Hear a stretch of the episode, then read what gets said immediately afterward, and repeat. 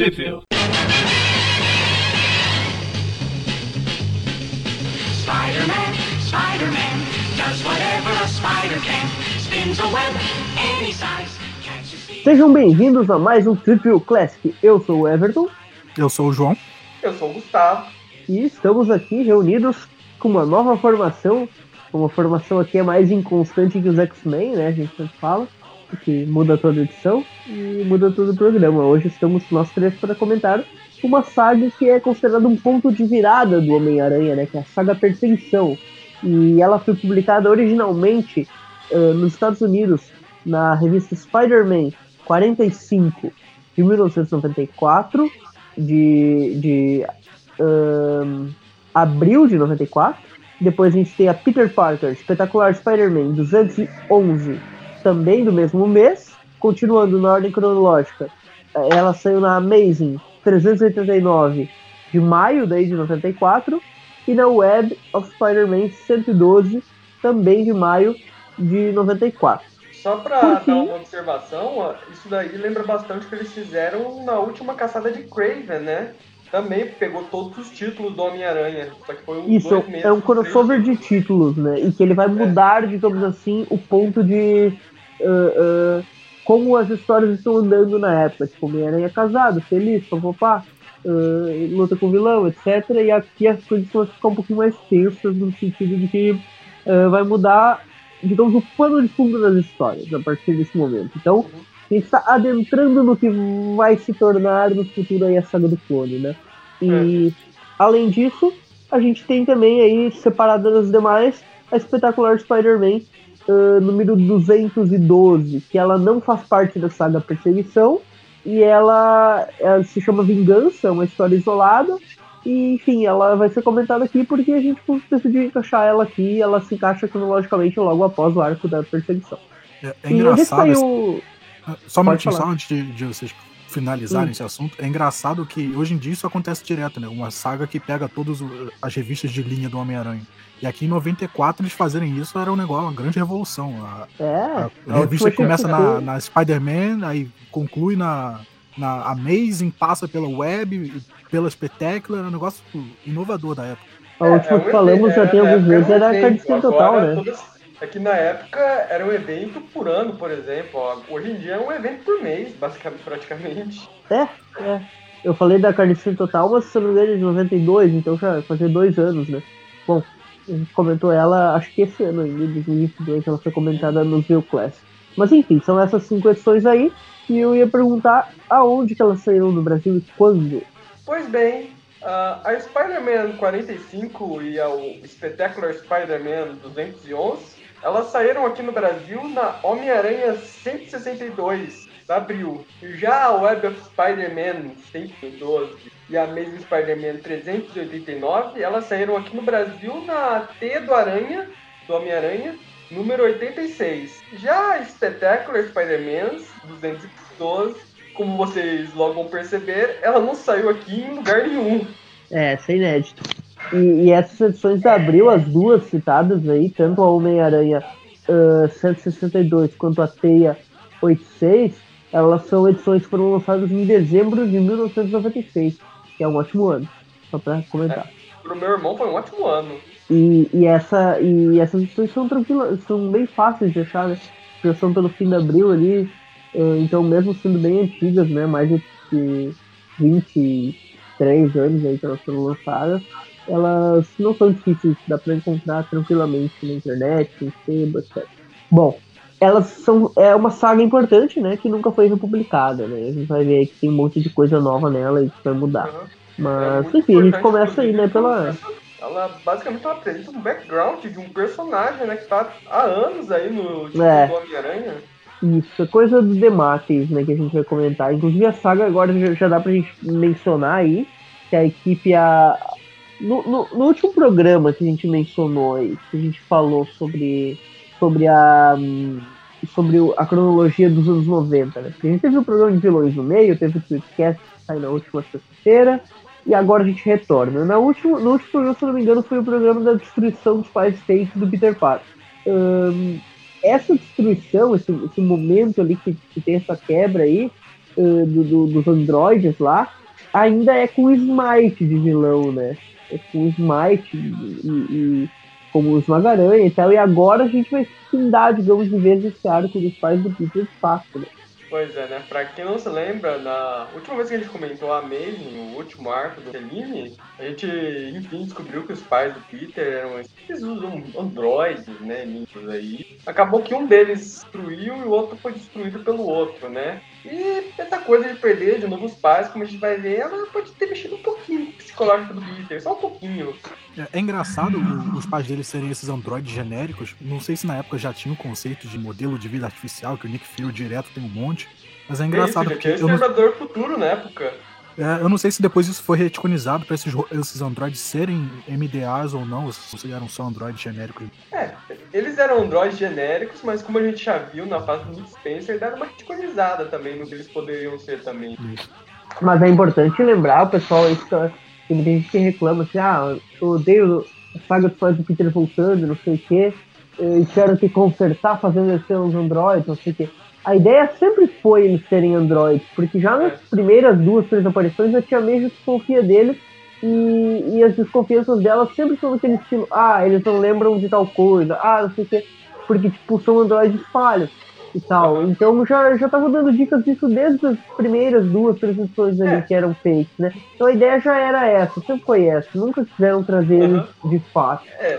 Né? O problema, como a gente comentou também, né? O problema é que eles são chatos, programa, esse era o problema. É, o problema, como a gente comentou nesse do programa, link no post, Eric, uh, é que essa, isso parece ter sido meio corrido, sabe? Tipo, o, o, o Michelin, ele tava no título, tranquilo lá, e dois meses antes dele sair, ele recebeu um aviso prévio lá e ele teve que correr com esse plot, né? E acabou meio que atropelando o arco da Bull. Sim, realmente, desde o começo estava planejado. Bom, então a gente começa uh, pela primeira parte, que é publicada na Spider-Man 45, Spider-Man, o título em 1990, né? Título apenas de Spider-Man, sem, sem adjetivos. Uhum. Uh, que é Perseguição Parte 1. Eu só queria começar comentando, joga essa primeira página, essa, essa página do Peter chutando esse androide do pai dele, meu, coisa mal desenhada, tipo, olha esses pezinhos finos, as canelas finas, e a perna, ela tá saindo do meio da bacia em vez de da lateral da bacia. Eu achei que ele tentou fazer uma angulação ali e saiu errado, né? Porque ficou torto para um lado, mas o, o, tronco dele não ficou. Tipo, é como sabe aqueles bonequinhos que eles têm, que é colado o tronco deles na cintura e dá para girar 360 graus? Assim? Uhum. É tipo isso. É, tipo, parece que a perna tá saindo do, da parte que deveria estar tá sendo outro membro. É, parece que o quadril dele tá encaixado, tipo, na, na, na perpendicular, não, na. É. na é, na, na, perpendicular, né? Não tá paralela, tá perpendicular. Tá encaixado invertido. Mas enfim, a, a, o roteiro do Howard Mack, né, que ele já tá nesse título aí faz um tempinho, e o desenho é do Scott Hanna, né? Grande Howard Mack. Vamos ver muito dele ainda aqui pra frente. E a história começa com esse flashbackzinho aí dos pais do Peter androides, a mãe androide dele com sentimentos androides e o pai androide dele explodindo, luta com os robôs e tal. Uhum. E ele fica ali lamentando e tal. E triste, depressivo. Uhum. Enquanto isso, a polícia está invadindo a casa onde teve a grande luta deles, mas o Homem-Aranha ele tá meio que nem aí, né? Ele, agora, ele quer ele tá saber tá de pegar o camaleão, né? E o criador dos androides foi o camaleão. O camaleão ele sempre teve esse lance de ser tipo um estudante, assim, digamos, de, de artes cênicas e atuação e tal. Então ele sabia os trejeitos que copiar e tal ele meio que estudou os pais do Peter com os relatos e, e informações que eles tinham, que ele uhum. tinha, que se, tinham sido passados a ele pelo uhum. Harry, né? Que depois é. a gente vai ver no futuro e tal, uhum. mas que ele tinha as informações. Então a gente até agora a gente não sabia como que ele sabia, né? Cara, eu nunca vou entender o que que deu na cabeça do Harry pra chegar pro camaleão, que é um cara cuja especialidade é fingir ser outras pessoas e falar: Você que consegue fingir ser qualquer um, você vai construir esses androides para eles eles fingirem ser essa pessoa para mim. Tipo, porque não só colocar o camaleão para fingir ser o pai do Peter Parker? Isso economizaria muito dinheiro. É que ele não podia ser dois, né? Então, tipo, vamos trazer os dois juntos, sei lá, é mais crível. Uh, e daí Colocar- ficou essa coisa, né, cara? É, Só sei lá, se colocasse criassem. o Camaleão pra ser um e a mãe do Peter ser outro, sei lá, o pai do Peter ser outro, vai saber. É, né? criar uma. Criar uma esposa, sei lá, uma, uma discípula dele, uma filha, não sei. Isso. né? Mas, mas enfim, ele criou os androides ali, né? Com a tecnologia e que a gente vai ver depois como que ele conseguiu isso. Mas enfim, o Aranha quer ir atrás do camaleão e aí que surge o nome do arco de perseguição, né? Ele tá perseguindo o camaleão. E ele fica ali, né, putaço, falando que chega de ser a vítima, que agora não vai mais ser assim, que ele vai fazer o camaleão pagar por ter feito isso, né, com ele, de trazer isso pra Aham. ele de volta. E ele O tá Homem- furioso. E a tônica É, da edição é essa, ele furioso. É, o Homem-Aranha tá começando a ser atingido pelos anos 90, né? Heróis mais violentos. Inclusive, é, tá- tão, inclusive é tão anos 90 que o Homem-Aranha é um trabuco. Eu ia comentar É. isso agora, ele pega uma arma e ele começa a disparar no espelho. Não, calma, é o camaleão. É- Essa é uma excelente cena pra você pegar e tirar de contexto o Homem-Aranha com a metralhadora. Pois é, se você viu, se por acaso você viu alguém falar que o Homem-Aranha Tokusatsu não é fiel às HQs, pega essa página e mostra pra pessoa. Vamos só recapitular que a gente tá vendo o Camaleão aqui. E a última aparição dele ah, nos quadrinhos do Aranha, no caso, né? Como vilão do Aranha. Ah, tinha sido, deixa eu confirmar aqui pra, pra gente que já. Se eu não Quando me foi engano, nós foi na fase dele? do Todd McFarlane, numa das primeiras edições que ele estava envolvido com terroristas. É, mas antes ele disso, teve tava aquele- né, Isso, isso teve isso daí, mas ele apareceu naquela, naquele arco do Homem-Aranha sem poderes e tal. Ele ficou arquitetando atos de vingança por um bom tempo ali. Ah, sim, a Ah. fase dele, chefão do crime tudo. Isso, teve a fase Chefão do Crime, que é com o Jerry Cohen, que é bem legal. E daí depois ele teve aquele arco dos 100 poderes lá, que ele tava por trás de tudo, pra tirar os poderes do aranha com aquela máquina. E Pois é, o camaleão. se eu não me engano, depois disso ele só veio aparecer no Hulk e aí voltou pro Aranha nessa. Porque a última aparição dele realmente contra o Aranha tinha sido lá na, na Homem-Aranha Anual 4 da Abril, na- nas É. edições 130 Eu e poucos ali. Era do Larsen já, né? Mas ele Aham. sumiu, daí voltou aqui agora do nada.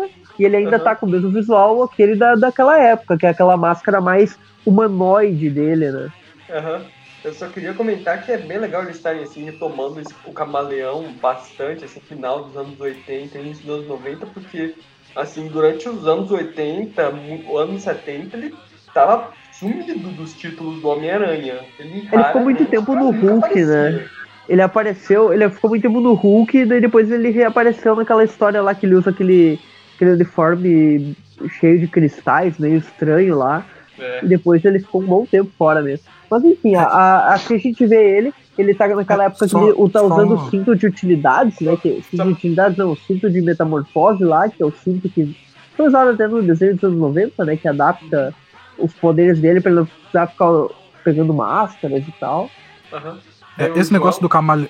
É, esse negócio do camaleão ter ficado um tempo sumido, é legal que nessa revista você não precisa saber todo esse background de, de onde o camaleão tava. Ele- tanto que pela fala dele, dá pra saber que, que a, última vez que ele apareceu, o Craven ainda tava vivo, que ele tá todo se lamentando aqui por causa do Craven. Até comenta que o Homem-Aranha atirou. Aliás, isso, nas isso é até uma inconsistência, né?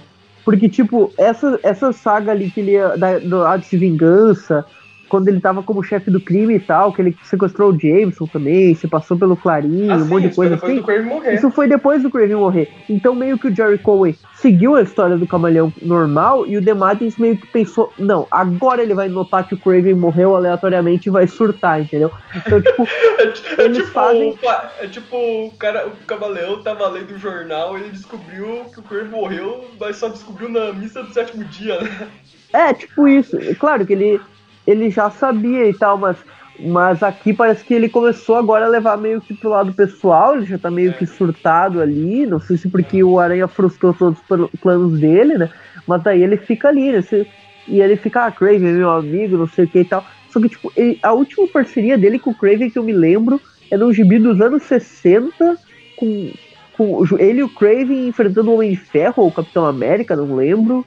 A gente até comentou nos vídeos de vilões Sim, nos anos que, 60. que, que daí o, o Camaleão dá trabalho até pros Vingadores ali e tal, se finge de Capitão América, não sei o que. Aham. É nos anos 60. E, tipo, depois disso ele não, não chegou mais a fazer a parceria com o Craven, porque o Craven procurou outro, sidekick, que foi a Calypso lá, E o, e o Camaleão era o personagem que, tipo, ele tinha similaridade com o Craven por ser russo e tal, e, e por ser parceiro dele nas primeiras aparições ali, as primeiras duas, três aparições deles, mas fora isso, tipo, ele tava seguindo a vida dele e a gente não tinha praticamente nenhuma informação sobre o passado dele, né? O Craven era um personagem lá com o seu background, com a Calypso e tal, e o Camaleão era o seu. Então o Demates, que, que é o cara que a gente sabe que colocou essa ideia, aqui isso começou estabelecido nessa primeira edição com o Howard Mack, ele começou a citar o Craven toda hora, né? É. O Craven era amigo dele, não uhum. sei o que e tal, que ele vai vingar o Craven, e essa é a motivação dele. Ah, mas, mas isso é, é muito legal dele, dele fazer essa ligação, porque os dois são russos, então já que eles têm o mesmo, a mesma mãe pátria, faz todo sentido eles, eles se aproximarem. Pois é, a gente ainda não sabia, né, que eles, que eles eram, uh, que depois a gente descobrir que eles são irmãos e tal, mas enfim. De criação. É, sim, irmãos, irmãos de, no caso de criação mesmo, não, não é de sangue não. Uhum. Mas ele vive falando que ele é Kravinov também. Quando...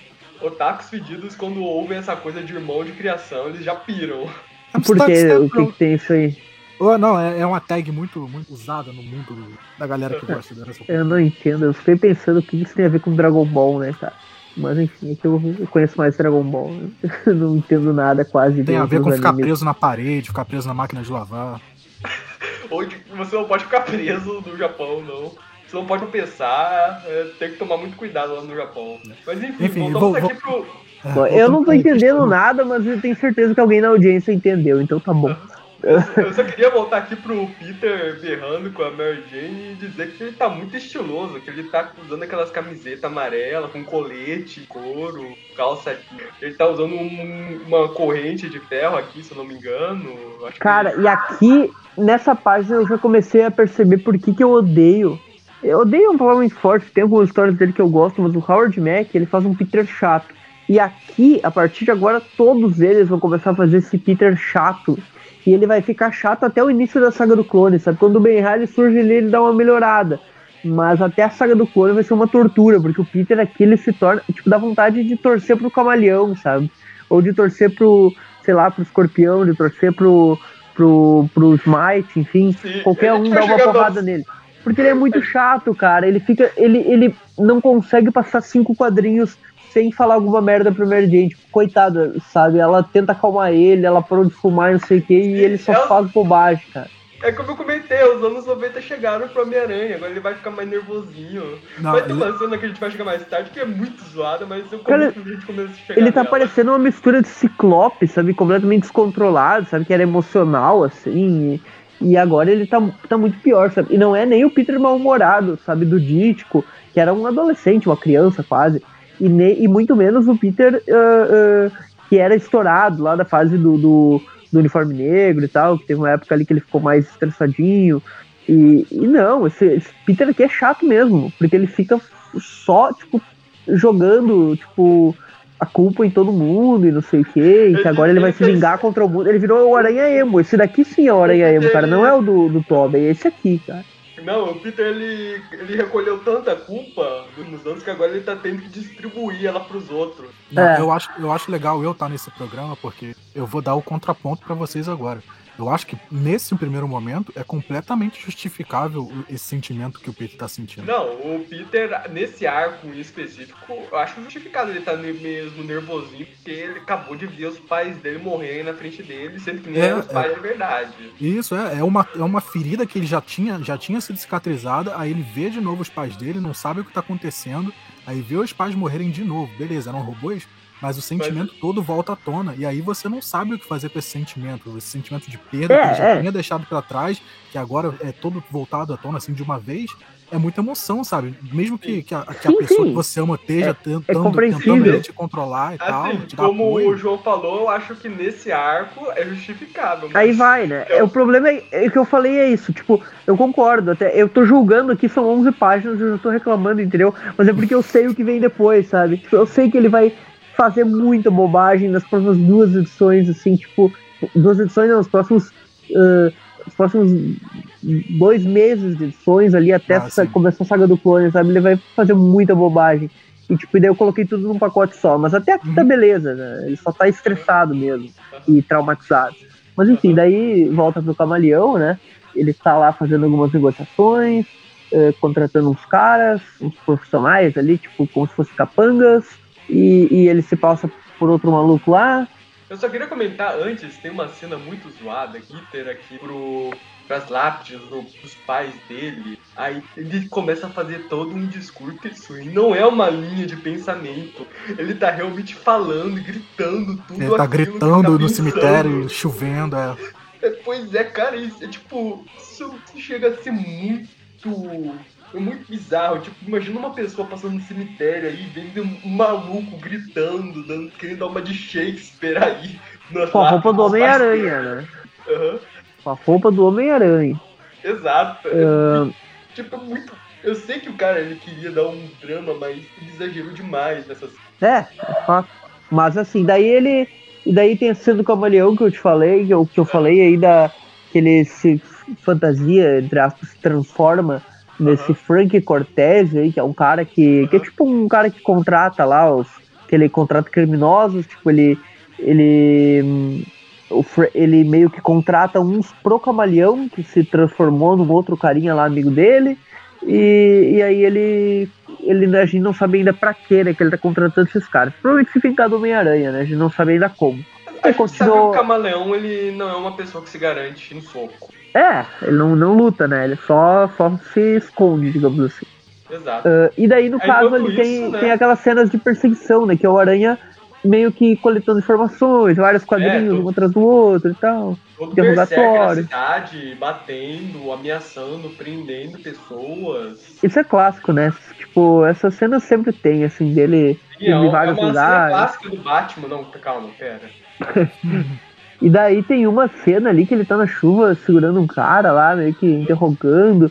E daí as narrações de fundo ele falando que ele tá prestes a cruzar a linha, que ele está mais violento e não sei o quê. é os anos E 90. que ele- é, Os anos 90, os heróis eles têm que matar. O Homem-Aranha tá quase chegando nesse ponto agora. É.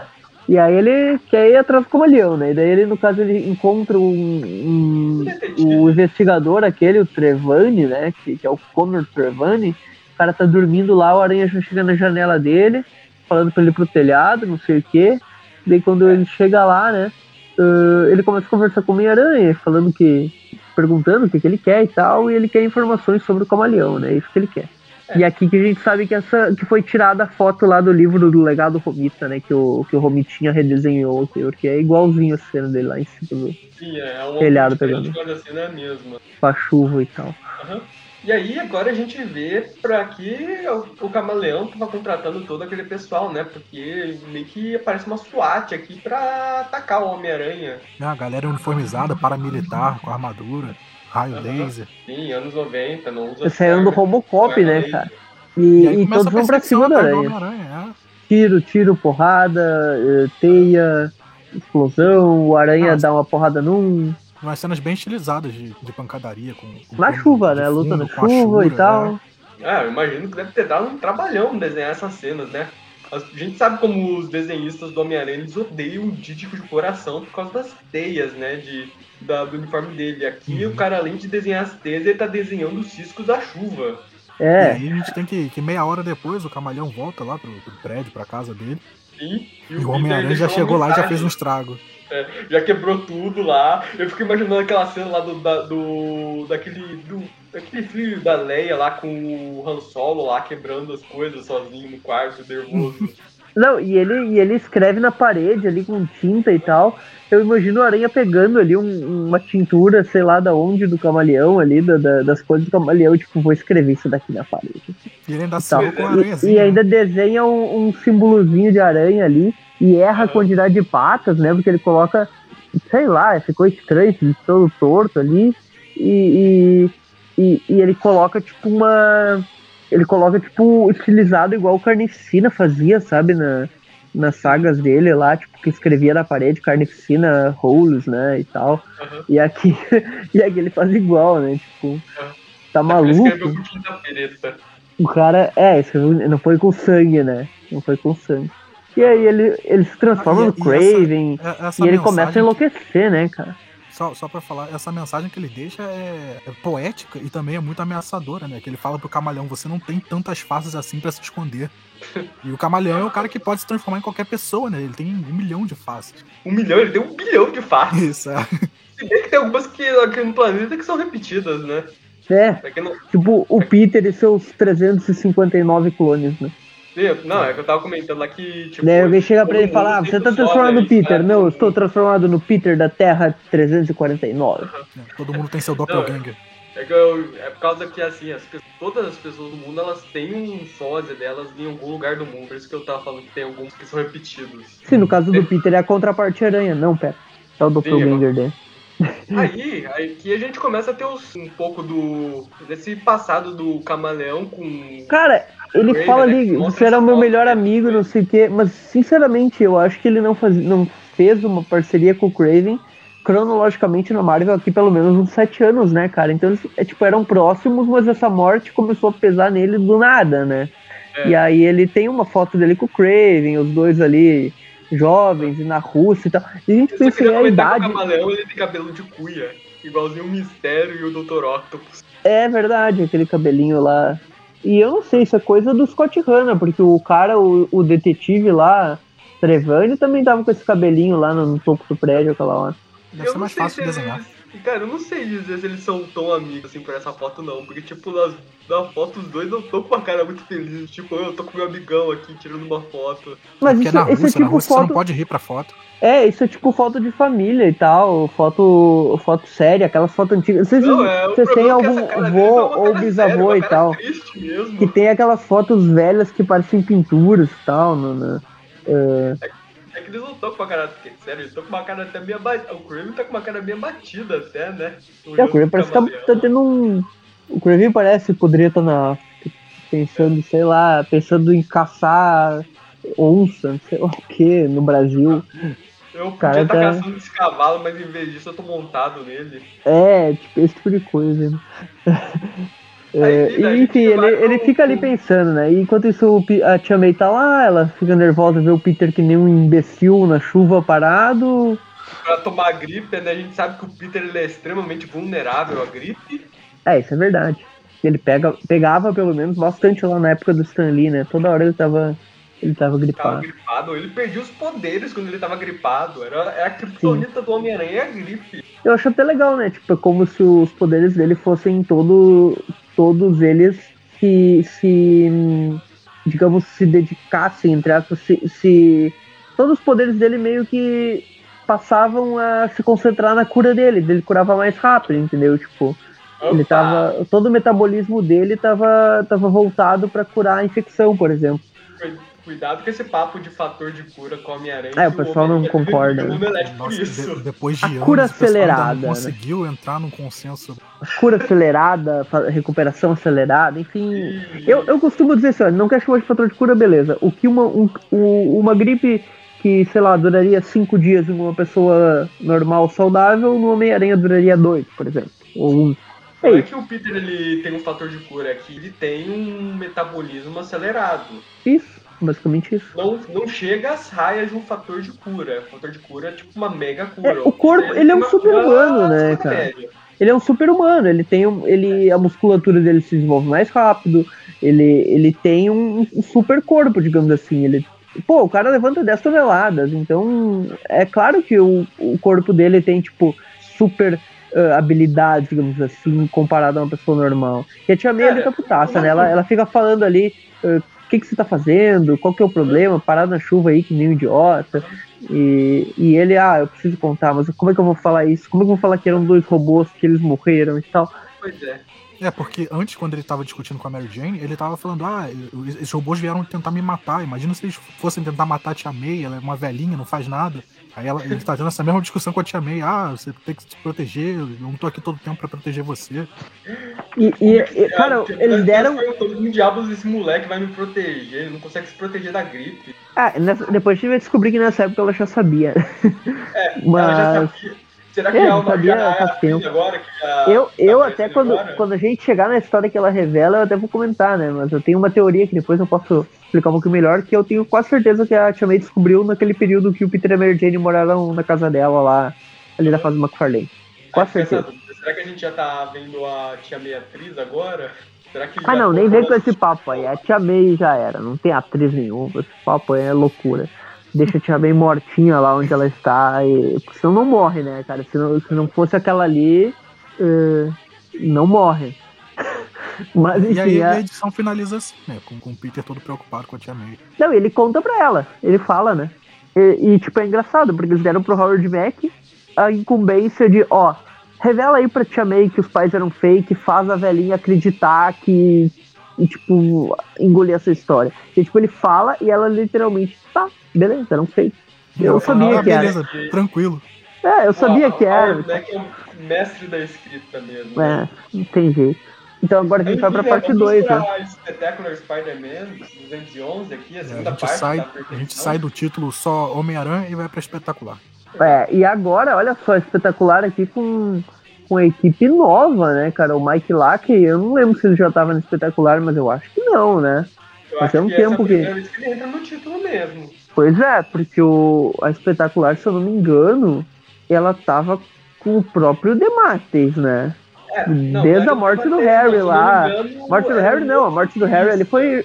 é, a espetacular ela passou pelo Coen e depois ela foi pro, pro Demates ali nos anos 90, né? Sim, E ele- ele ficou- engano, um outro roteirista assumiu o tempo e agora essa é a primeira do Mike Lackey. Ah, tá, porque o, porque o Dematis ele fez toda aquela saga lá do Ratos, do Duende Verde, a morte do Harry, não sei o quê. E, e agora aqui, tipo, ele sumiu do nada, o Salmucema continua. O Salmucema aqui tá. Cara, eu acho que ele tá nesse título aqui no mínimo há uns seis anos. E ele não sai. Só Não comentar mesmo. que- Ele tá desde a época do, do Jerry Conway lá. Eu só queria comentar um sentimento que provavelmente eu sou a única pessoa no planeta que teve que dessa da arte da última edição, depois de ver ela toda, eu ir, vir pra essa edição e já começar com a arte do Sol por Cima, meio que senti um alívio, de ai, enfim, uma arte legal. Mas eu sei que essa é uma emoção que provavelmente só eu tenho, porque eu provavelmente eu sou a única pessoa que curtiu o por Cima nessa época. Não, é- essa splash page inicial eu achei bem legal. É, é que assim, ó, o pessoal reclama bastante da arte quadradona do Sol por Cima, mas eu até curto ela. Eu não acho ruim, não. Eu gosto de John Romito. Opa, comparando o Jogo Vita com o Sol por Cima. Eu não sei se isso vai dar uma briga ou não. Não sei se as pessoas É, vão eu- brigar porque os dois são bons, ou brigar se os dois são ruins. Sei lá. É, é, são traços simples, digamos assim, tipo, não tem tanto sombreamento e tal. Só que o, só que o, o traço do Salbucema, ele é, digamos, as- o rosto dos, por exemplo, a Merdine e todas as mulheres deles são feias, sabe? As do Romita são não, a do Romita são, tipo, dá pra ver, assim, traços delicados e tal. E o próprio Cara. Peter do Romita é mais, Não, tipo, jovial, assim, e tal. E Não. o Peter do, do Salbucema, ele tem uma cara sério, chato, entendeu? Everton, na boa, dá uma olhada na última capa que o John Romita fez com a Gwen. Qual? Eu, calma, deixa eu pegar aqui mas. O Romitão? O Romitinha? Ah, não, eu tô falando do Romitão. Ah tá, o Romi... eu tô falando aqui do Romitinha. o Não, traço Romitinha pra mim é pior do que o Salbucema hoje em dia. Ah tá, beleza. então, Eu, eu tava falando tava- traço tava delicado, eu tava pensando na Mary Jane do Romitão, né? Não, não, da Gwen do Romitão e coisa. Do Romitinha, do, do Romitinha ah, são feias pra caramba. Daí, daí não tem jeito, não. Do Romitinha, e olha que eu gosto até do Romitinha, só que, só que o traço dele, depois de um tempo, ficou zoadinho também. né? Não tem, não tem muito o que defender. Entre ele o Salbucema, eu até acho o Salbucema um pouquinho melhor. Né, No caso, o Romitinha de hoje, né? Porque o Romitinha dos anos 80 eu gosto.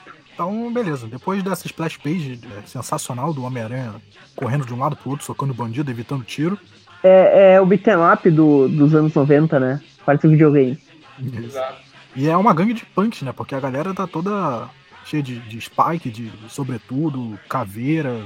Bandana. Isso, é. E aí o Homem-Aranha parece, parece gangue do GTA, né? Que tipo, todos eles usam uma roupinha verde padronizada. Ele faz aquele, o Homem-Aranha faz aquele clássico amontoado de teia, deixa todo mundo preso no poste pra polícia achar depois. E aí o, o, o, Cam- o camaleão ele tá possesso, que, que o Homem-Aranha pegou todo, todos os mercenários que ele tinha contratado. Pois é, tá E aqui a gente começa, a gente começa uma era que eu costumo chamar, tipo, até agora a gente tinha tido o camaleão inicial lá, que era com aquele óculos na testa lá, que era o camaleão espião russo e tal. Depois a gente teve o camaleão dos anos 80 ali, 70 e 80, que era aquele camaleão vitral de igreja, né? Que foi aquele uniforme que ele usou por um período curto. Ah, E daí depois a gente teve o camaleão chefe do crime, com terninho, e agora a gente tem o camaleão com roupa de banho, né? Que é essa roupa aí Ah, que ele não, usou. essa roupa de banho ele usava lá no Ele usou lá no Dítico, lá no início também, um pouquinho, mas agora ele volta a usar ela mais, né? Porque naquela época ele ainda tinha aquele uniforme do óculos na testa e tal, tipo, que era uniforme líder de Digimon, né, cara? O Digimon- O Digimon tinha um lance que todos os protagonistas tinham que usar um, um daqueles óculos de, de motociclista, né, na, na testa e tal. E o camaleão no início ele tinha um, né? Eu só queria comentar que esse é um uniforme de banho atualizado, porque antigamente o uniforme de banho dele, se não me engano, era verde, né? Aqui ele é azul, igual o terno que ele usava aqui. Isso. É, eu, É, acho que agora- usar roupa, eu acho que usar roupão nunca tá errado. Qualquer oportunidade de usar um roupão é, é boa de se aproveitar. Não, a única razão de eu É usar roupão agora é porque eu não tenho roupão. Ah, não, é legal, é legal. Eu tenho um, só que tá, tá, tá guardado, não, não costumo usar muito, sim. Cara, Mas é legal, só- cara. Eu acho, eu acho que dá um estilo, tipo, magnata, assim, pro cara, né? Cara, imagina o quão estiloso deve ser você receber visita em casa à noite e você tá com esses roupão. Você ser o Rio Ref, né, que só anda de roupão. Exato. E daí ele tá aí, né? camaleão. Roupão é um estilo que nunca envelhece. O, o camaleão, ele fica ali pensando, tipo, ah, que eu tô me, tenho que me concentrar, que o Homem-Aranha vai pagar pela morte do Craven, não sei o quê. E ele vai, vai viver, vai, vai sofrer na minha mão, não sei o quê. Ele fica pensando ali no Craven, que ele é um assassino, ah, que ele vai contratar um assassino pra acabar com a aranha. E, e ele não vai fazer o trabalho sujo, não sei o quê. E fica nessa, nesse papinho aí, né? É, Já que aqueles- que Aqueles exércitos falharam, né? E um cara bater na porta dele, ô, quebra tudo não, faz barulho não. Tá achando que é a estrela do rock? É, ele se disfarça e fala, ah, não, desculpa, vou parar. É o detalhe que aqui, na última página dele falando sobre o plano dele, ele comenta o, né, o nosso plano sinistro. Eu já pensei, ai meu Deus, eu pensei, se eu não soubesse o que ia acontecer nas outras, eu pensaria, meu Deus, ele vai reunir um sexteto sinistro. O que não seria uma má ideia. Mas Pensei, seria ah, uma boa desculpa. Ele Camaleão, pensando mas nisso, ele. já chegou a reunir um sexteto sinistro da vida, porque justamente, ele, como eu comentei, ele é um cara que ele não se garante na porrada. Mas qual foi a primeira vez que ele entrou no sexteto? Acho que foi lá no Caído Entre os Mortos, não foi? Porque antes disso eu não lembro dele. Ele tava no Caído Entre os Mortos, um aliás, ou não tava? Teve um arco da Guerra Civil, ele também, ele reuniu um monte de vilões, do Homem-Aranha e o Magma lá pra tentar se pegar o Peter lá porque ele revelou a identidade secreta dele. Mas, mas eu não, realmente eu não lembro se ele tava no Caído Entre os Mortos, cara. Não, no Caídos Entre os Mortos ele, ele tá naqueles 12 sinistros lá, Ele mas tava? ele é só figurante lá. Ah, não, porque eu tinha, eu tinha a impressão que ele tinha se matado naquela época, Não, numa história lá do Paul James. Ah, tá. Não, ele, ele tentou se matar, mas o Homem-Aranha, em mais um luto à memória da Gwen Stacy, salvou ele. Ah, é verdade. Bom, e aí o Peter volta lá pra, pra aquelas cenas chatas dele falando, falando bobagem, xingando a Mary Jane, parecendo um Cara, Morbius o- numa esse cena ali. Peter aqui, é, a cena que ele tira a máscara, ele tá completamente noiado. Tipo, ele tá. A cara dele, a boca, tipo, ele tá suando. Tipo, o cara. Parece que ele não dorme já tem uma semana. É, e ele fica ali só, eu tenho ódio do camaleão, vou matar o camaleão, não sei o que, e tô indo embora e tchau. E a Mary Jane fica lá, ah, e, e, tipo, ela tentando ajudar, sabe, e o Peter nem aí. É. E agora vemos o grande plano do camaleão agora pra pegar o Homem-Aranha, né? Sim, o, o vilão cibernético genérico anos 90, número 42. Exato. Eu acho que nem tem nome. É, é muito uma parada Robocop, né? Porque ele fala que é um ex-policial que, que tem um- uns negócios enhanced. É, é o anexo, aquele, aquele que apareceu na, no Spider-Man anual, Aham. É, vocês eu acho- lembram? Acho que é porque nessa época, eu já comentei antes, né? A Marvel tava com aquela coisa de royalties, né? Então, qualquer desculpa pra criar um personagem novo e ganhar um dinheirinho a mais, os roteiristas estavam aproveitando. É todo o grupo Taylor aqui, né, que ele fala, não sei se é isso. Aham. Aí, né? Enfim. O Homem-Aranha tá aqui se balançando. O cara é rastreador, pelo que eu vi, tipo, o nome do cara é rastreador, né? É, eu, o pensei, eu pensei nisso. O nome dele é rastreador ou ele tem um rastreador? É, não, é o nome, pelo que aqui no Brasil, pelo menos, é o nome do cara, é o rastreador. Ah, então é rastreador mesmo. Eu não sei como é que é no original. É Seeker? É Tracer. Tracer? Entendi. É tipo um rastreador mesmo. Os Não, mas sentido. Tracers. Aham. Bom, e o Aranha continua atrás do camaleão, pra lá e pra cá, se balançando pela cidade, cenas inúteis, o camaleão vai pagar, eu vou pôr a cidade abaixo. O, o E aí? Homem-Aranha ele passa aqui pela janela do Jameson, o Jameson, pra variar, tá ignorando a esposa dele pra escrever mais um artigo falando qualquer, sobre qualquer coisa. Agora o Jameson tá tentando evitar falar sobre o Homem-Aranha. Ah, é, faz um tempo já, né? É, ele tá querendo fazer que o Clarim Diário deixe de ser um metaboy e seja levado a sério, né? É, Ele tá já tem um bom tempo isso. disso. Aí o Homem-Aranha, pa- é, pra variar, prende mais uma galera na bola de teia. Aham. Ah, verdade.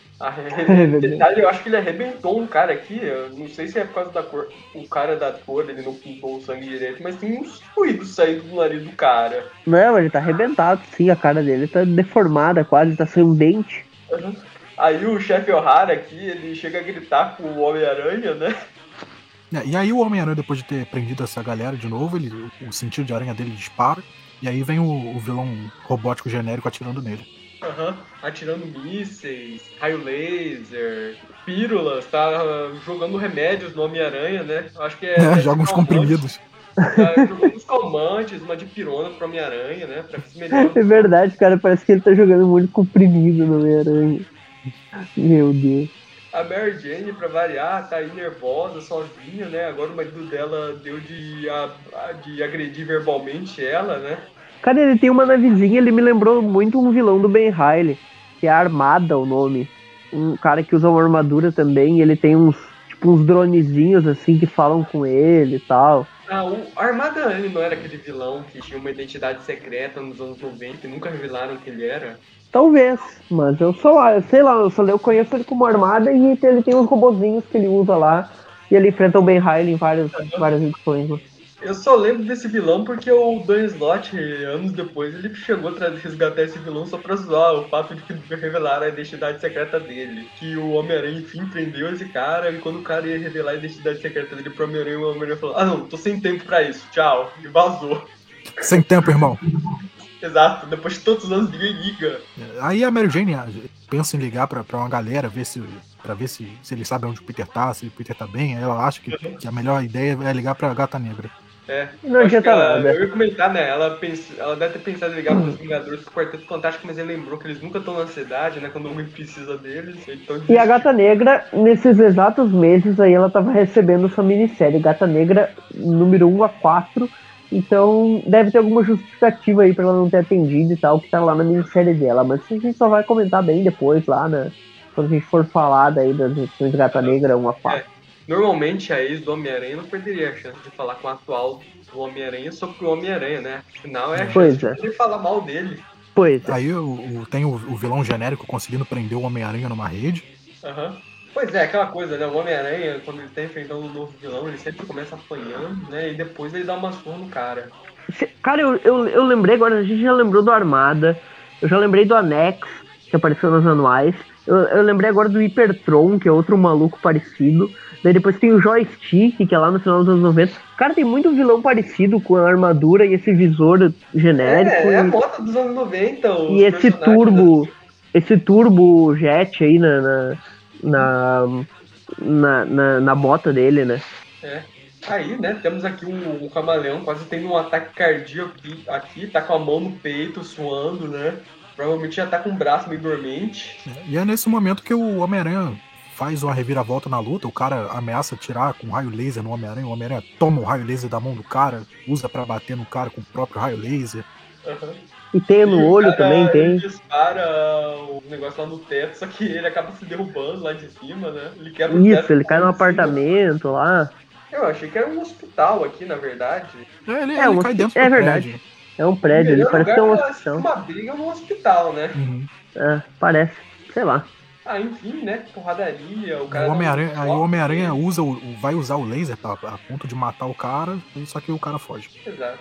E aqui que vem a capa da revista, né? A, a capa da revista é o Aranha com essa máscara arrebentada aí, tipo.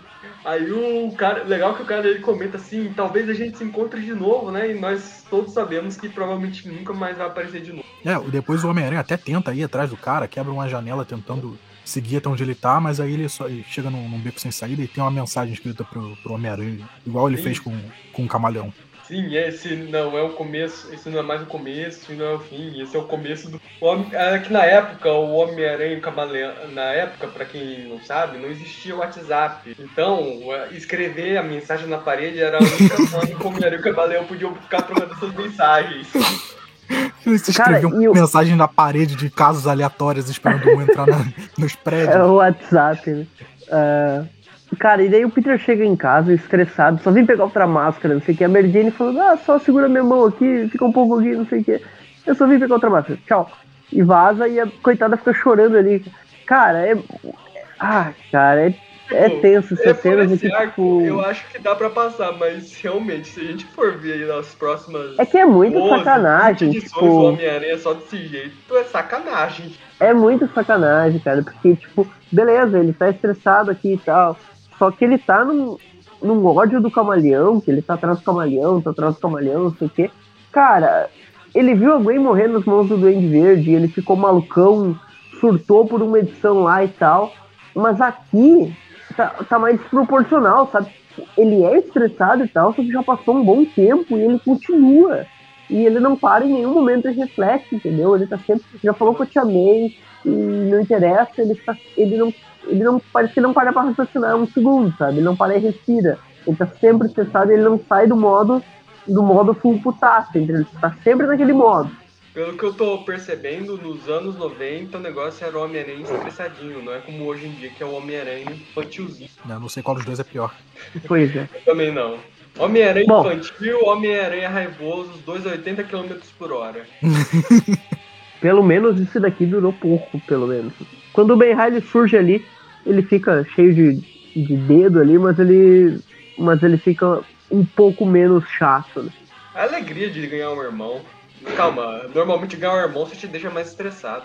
Vamos então pra parte 3, agora na teia. Sim, Isso. mas eu só queria comentar que, pelo menos a ideia da capa é bem legal, né? O Homem-Aranha se balançando e aqui o rosto maléfico do camaleão. Eu só queria comentar que, assim, a arte dessa edição é, é do Alex Avil. Eu normalmente eu curto muito a arte dele, mas sei lá, nessa edição, sei lá, acho que falaram alguma coisa pra ele mudar um pouco o traço pra algo mais popular e eu acho que o resultado não ficou legal.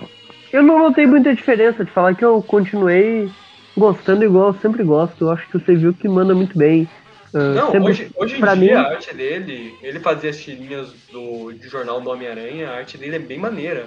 Tipo aquela arte antigona, mais bonitinha de ver. Sim, sim. tudo. É, Ah, era até mais puxada pro. mesmo do Era mais lá, puxada que- pro Comita até, né? Na, no, É. no- nas tirinhas, mas aqui nessa época eu gosto, cara. Eu- ele fez várias webs aí que são marcantes pra mim, tipo, Eu, eu, gosto. a web dele, que teve aquele ultimato do Homem-Aranha com o Lagarto. Sei lá, eu acho que a arte mudou um pouco daquela edição pra essa agora. Lá, É, a- a história mais- desenhada. Uma das mais marcantes ali é a Guerra dos Subterrâneos, né? Também que é bem desenhada por ele e tal. Eu gosto É, do Duende uma- Macabro uma dele. observação. Enfim. É só uma opinião chata de leitor velho. Não se incomodem com isso. Enfim, a história começa aí com um ônibus de prisioneiros, vindo de uma delegacia ali, né? Eles estão falando muito sobre o Homem-Aranha, que ele tá prendendo a galera lá e batendo em todo mundo. Sim, e aí descobrimos que o motorista desse caminhão aí é o camaleão disfarçado, né? E agora o camaleão, né, pra pegar o Homem-Aranha, ele vai soltar todos os criminosos, vai dar um trabucão pra cada um e vai jogar eles no meio da cidade. Seja o que Deus quiser. É. O camaleão tá malucão já agora nessa edição. E a sorte foi que o Homem-Aranha Claro, chegou né, enquanto os caras estavam saindo do ônibus. Não deu nem a tempo deles se espalharem. O roteiro aqui Sorte, dessa. Novo Horizonte, é lógico que o camaleão ia topar com o Homem-Aranha no meio do caminho da prisão. É, só tem uma, uma rua na cidade. O roteiro dessa aqui é, é do. Terry Canavan. É do Terry Canavan. Kavanagh, né? É. Tá. A arte Beleza. é do Alex Vilk, com uma arte final do Baskerville e do Migron. Isso, tá certo.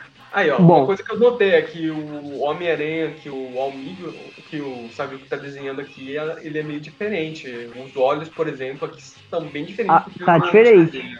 Tá diferente mesmo. A lente que ele fazia não era essa. Ah, mas esse, esse formato da lente do Homem-Aranha eu acho maneiro, bem mais estilizado. Sim, é, parece bastante a lente do Homem-Aranha dos filmes do Sam Raimi. Me lembrou também. Uma lente que é.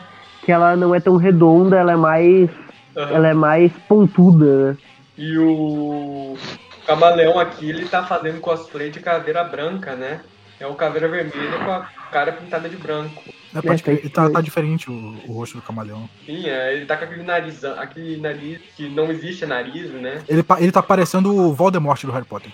Exato, ele parece mesmo Voldemort. É verdade, ele parece muito Voldemort nessa edição. Pois é. E aí ele, o Aranha continua ali perseguindo, né? Eu sempre pensei, cara, o camaleão, esse visual do Voldemort fica foda pra caralho. Uhum.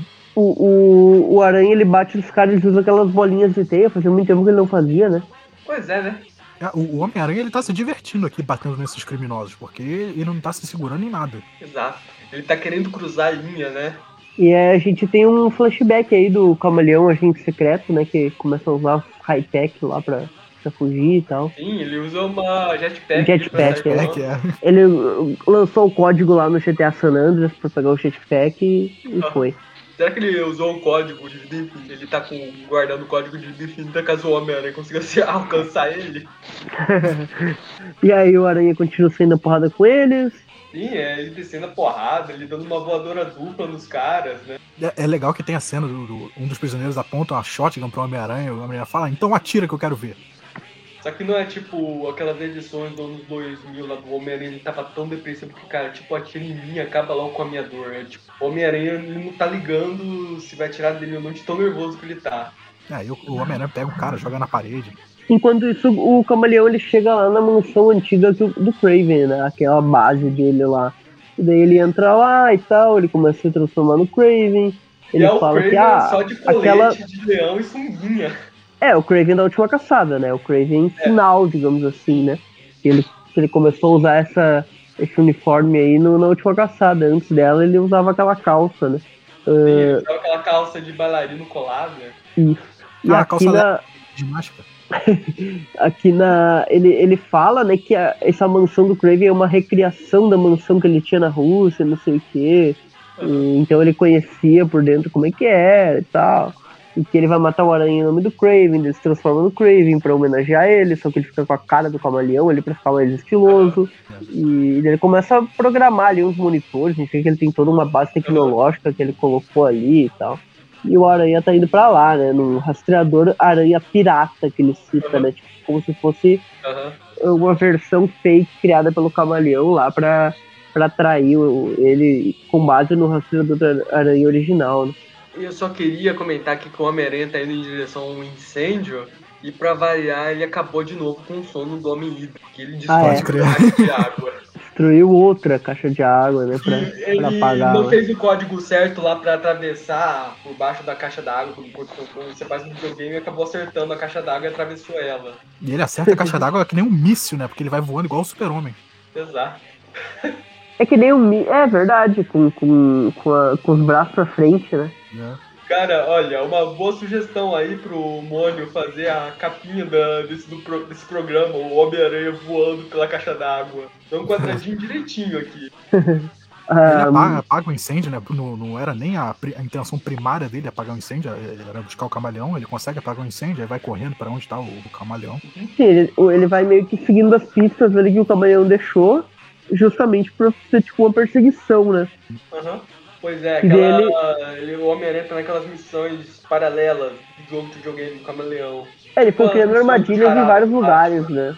Tipo, ele explode lá aquele prédio eh, de Nova York que tem uma antena lá, e daí a antena vai cair. Antena não, tipo uma. um- sei lá o que é É, aquilo, o cara. Uma, se não me engano. não sei se é exatamente, mas. Mas ele destrói ali um pedaço de um prédio e cai, daí ele vai lá e segura. E daí ele encontra um pedaço do uniforme do Craven como pista, e ele pensa, como assim? Isso deve ser a pista que ele deve estar na casa do Craven, será? Mas por quê? E daí ele vai lá, né? Eu só queria comentar que antes disso, teve uma parte que a Abril cortou e. Lembra? que É toda a parte do, do cara tecnológico. É, lembra que eu comentei daquele team-up do Homem-Aranha com o Lagarto? Pois é, aquele vilão que tinha aparecido lá, ele tá aparecendo aqui nessas cenas. Mas, é, basicamente, eles só estão contextualizando o que aconteceu. Ele lá com a Carnificina lá. Então, eles estão aí preparando o terreno para próximo confronto que esse cara vai ter com o Homem-Aranha. Que pelo visto a Bill vai cortar no. Ah, com certeza. Cortou isso aqui, que. Isso são o quê? 5, 6 páginas. Exato. E aí tudo Ah, ela cortado. cortou tudo, cortou tudo. Cortou tudo. não Aqui já corta, nada. a cena aqui já vai pro camaleão lá, ah, nos arquivos do Craven e tal, falando que agora ele vai terminar a caçada que o Craven não conseguiu terminar e tal. Uhum. Ele fala, ah, Homem-Aranha- matamos ao longo dos anos, não sei o quê. porque, tipo, isso é tudo matamos ao longo dos anos quando eles eram mais jovens, porque Aham. quando eles começaram a enfrentar o Aranha, logo logo eles se separaram, como eu falei, eles não tiveram chibatas entre eles ah, queria contra o Aranha. No início, né? É, eu só queria comentar que enquanto o Homem-Aranha ele tá a caminho, ele coincidentemente, porque é Novo Horizonte, cidade pequena, né? Ele acaba passando justamente na frente do apartamento dele, bem na rua do apartamento dele. E a Mary Jane acaba vendo ele lá. Né, ela, vê, a- ela vê ele to- toda tristonha da janela. Nossa, ele tá passando por aqui, não fala comigo. Enquanto isso, a Tia May tá dormindo na cadeira dela, né? Não, é nem aquela. Na, não tá nem dormindo no sofá dela, tá dormindo naquelas cadeirinhas finas que não são lá muito confortáveis pra você dormir. Sem querer, né? É, aquelas cadeirinhas de rede, sabe? O telefone toca, ela não acorda. Aham. Aí a edição aqui, ela termina com um grande gancho, né? Que é o Homem-Aranha chegando no império da mansão do Craven e vendo que violaram o, o caixão do Craven, né? Desenterraram o cara. Ah, não, não, calma, o Craven tá enterrado aqui ao lado. Eles deixaram, lado, né? eles deixaram aberto aquele caixão que ele tava enterrado. Exato, o Camaleão tá dando a entender que agora ele vai enterrar o o Homem-Aranha aí. É, tem uma cova do lado pro Homem-Aranha. Vão Exato. terminar a última caçada, é basicamente essa a ideia deles. E aí a gente termina espetáculo e vai pra Maze. Espetáculo não, E vai, vai pra Maze. vai, isso, vai pro Ed. Quem, quem é o que a gente vai agora? É isso, Não, a né? gente vai pra Maze. Ah, tá. Pra mim, a gente do Bagley agora, tá certo. E Ah, agora vamos pro grande final dessa perseguição. quem melhor que, que J.M. Debates, né? Pra escrever algo relacionado à última caçada? Ele que está aqui agora, né? Pô, Quem é melhor do que o, o Demateis pra escrever qualquer coisa relacionada a uma pessoa russa? É, e, ou então a uma pessoa completamente maluca, né? Porque ele adora escrever jogos mentais e papapá. Aham. E, e o Bagley tá nos desenhos aqui, né? Então, tipo, o Michelini saiu pra entrar o Debates aqui nessa, mas, mas o, o, o Bagley continua, né? E daí tem ali um flashbackzinho da última caçada, o Kraven se matando, o Aranha enterrado e tal. Flashbacks da batalha do Peter contra o pai androide dele, a morte do Sobos, que na verdade eram clones porque eles viraram fumaça, né? Viraram água, evaporaram. Isso, igual nos anos 90 lá, né? Que todo mundo virava água, que era clone, né? Pois é, né? Aí fica essa dúvida, se essa coisa dele seria robôs ou pisquia, né? Porque normalmente quando um robô ele morre, entre aspas, ele não evapora. É. E daí tem, tem o, o Aranha chegando lá, né, naquela mansão do Crave, ele sai lá do cemitério, tipo, ele olha ali só a lápide, mas depois sai de lá. Cara, E vai atrás do camaleão. Só queria comentar nessa primeira página, a gente tem uma visão da mansão do Craven, isso não é uma mansão, isso é um palácio. Tipo, uma, uma mansão, é, ela normalmente tem uns três, no máximo uns quatro andares. Essa É, é tipo um castelo isso, né? Porque tem o prédio É, principal, aí tem uma torre, aí tem um outro prédio do lado. Pois é, tem torre, tem torres que também não tem nada, aquelas torres lá de igreja. Uhum. E, e o, a narração do, do Demates é legal, né? Tipo, ele escreve muito bem. Então fica legal, tipo, todo esse drama, ah, o camaleão destruiu não sei o quê, É, eh, os meus sonhos e não sei o quê. E daí tem toda aquela narração dramática lá, enquanto a luta ocorre, né? E a luta é justamente Aham. contra os animais do Craven, né? aham, o, o- os tigres e tal que ele usa, enfim. Eu só, eu só queria comentar que o Demateis, eu acho que eu já devo ter comentado antes, ele é muito bom no 880. Porque assim, histórias de comédia pastelona e essas histórias mais, mais sérias e sombrias, o cara manda bem nas duas, é impressionante. É. No Aranha tem aquela com a coelha branca e o homem sapo, né? Que ele faz bem Sim, de o- comédia O tal. homem, as, as grandes histórias do Homem-Aranha com o Homem-Sapo eram do Demateis, pra, praticamente. É, e ele, e ele também faz as séries, como a gente vê, a Última Caçada, Sombria e tal. Ele também faz histórias com viés mais, um pouco mais, digamos, urbano, que ele tem uma fase do Capitão América bem focada nessa parte política, urbana e tal do Capitão. E também ele faz a a parte cômica muito bem, que tem a Liga da Justiça dele, né? Que é, que é Ah, é, classicona verdade. lá, Ah, né? é, Liga Cômica dele, pode crer. cômica. do, do pós-crise lá com o Kate Giffen junto. Que ele, que ele faz a liga lá que tem o Ajax, Batman, o Besouro. A, É. a DC, o, o- a DC tava passando lá pela crise de reformulação, o editor da Liga da Justiça tava sem saber o que fazer porque não podia usar nenhum personagem pra liga. Aí o Kate Giff e o Debatez eles ficavam zoando o cara por causa disso. Aí o cara ficou tão puto com eles que falou: Quer saber? Vou jogar na cola de vocês, vocês vão escrever esse título, se virem. E eles chegam pro Demates, e aí, vamos, vamos fazer um negócio cômico aqui, beleza. Quem vai ser o, o seu Lanterna Verde? Vai ser o Guy. Gardner, né? Aí sim, né? E era cada edição o Guy Gardner tomando um soco na cara diferente, né? Pois é. Mas enfim, vamos voltar aqui pro Homem-Aranha, né? Brigando aqui com os tigres, o Craven, né? E basicamente, no momento que o Aranha fala que vai matar os tigres lá, que vai matar o camaleão, o camaleão surta de uma forma que eu não entendi o que, que o Dematis quis fazer aqui. Porque o camaleão até agora ele tava agindo como planejador mestre, não sei o que e tal. E agora ele começa a enlouquecer. Ah, por que, que eu achei que eu poderia ser. Ele tem uma crise do nada, e a partir daqui o camaleão vai ficar por uns bons 5, 6, 7 anos aí completamente surtado. Então, tipo, o cara que era o chefe do crime, que era o espião racional, que fingia ser qualquer um e tal, agora ele virou um maluco. Então, eu não sei, sinceramente eu não entendi por que, que o, o, De, o Dematis tentando transformar o Camaleão numa cópia do Craven. Porque o Craven ele tava surtado na última edição dele, comendo aranha viva e não sei o que. E agora ele decidiu, não, vamos fazer a mesma coisa aqui que eu fiz com o Craven e vamos deixar o Camaleão surtado também. O, E o Camaleão ele fica Camaleão, surtado. ele- o Camaleão, ele tá mudando do Fury Calculist no Ed do Death Note, Fury Calculist é tipo o Eren do Attack on Titans, que tá sempre berrando por algum motivo. É, aqui, ele né, tá maluco, né? Ele começa a se transformar em todo mundo ali, vira camaleão e vira não sei quem, e, e- e vira o Craven, e destrói tudo. E, e é uma loucura, né? Ele fala, você era meu amigo, não sei o quê, mas eu, Eu acho- eu sou o camaleão e eu sou um Kravinoff verdadeiro. Eu vou ter É que uma- defender. Uma loucura, né, cara? É, eu vou defender um pouco o, o Demateis nessa, que eu acho que essa pode talvez ter um pouco mais poder editorial, né? Tipo, acho que faltou uma reunião entre vocês pra definir como seria o- a personalidade do Camaleão nessas quatro edições. Porque ficou É. mudando muito, né, nessas quatro edições, a forma que o Camaleão se comporta. Acho que aqui nessa parte especificamente pode ser que tipo o camaleão não se deu conta do que do que ele tava fazendo com o Homem-Aranha. Até o, o que ponto ele tava empurrando o Homem-Aranha. Porque o Homem-Aranha chega ali e o Homem-Aranha tá disposto a matar todo mundo, inclusive os animais. Pois Pode é, ser que não, o, eu- o nesse ponto, camaleão que tenha visto isso e falado, o Camaleão. caramba. Acho que nesse ponto. Deu eu- gatilho, né? Porque, Tipo assim, a pessoa chegar querendo matar outra pessoa.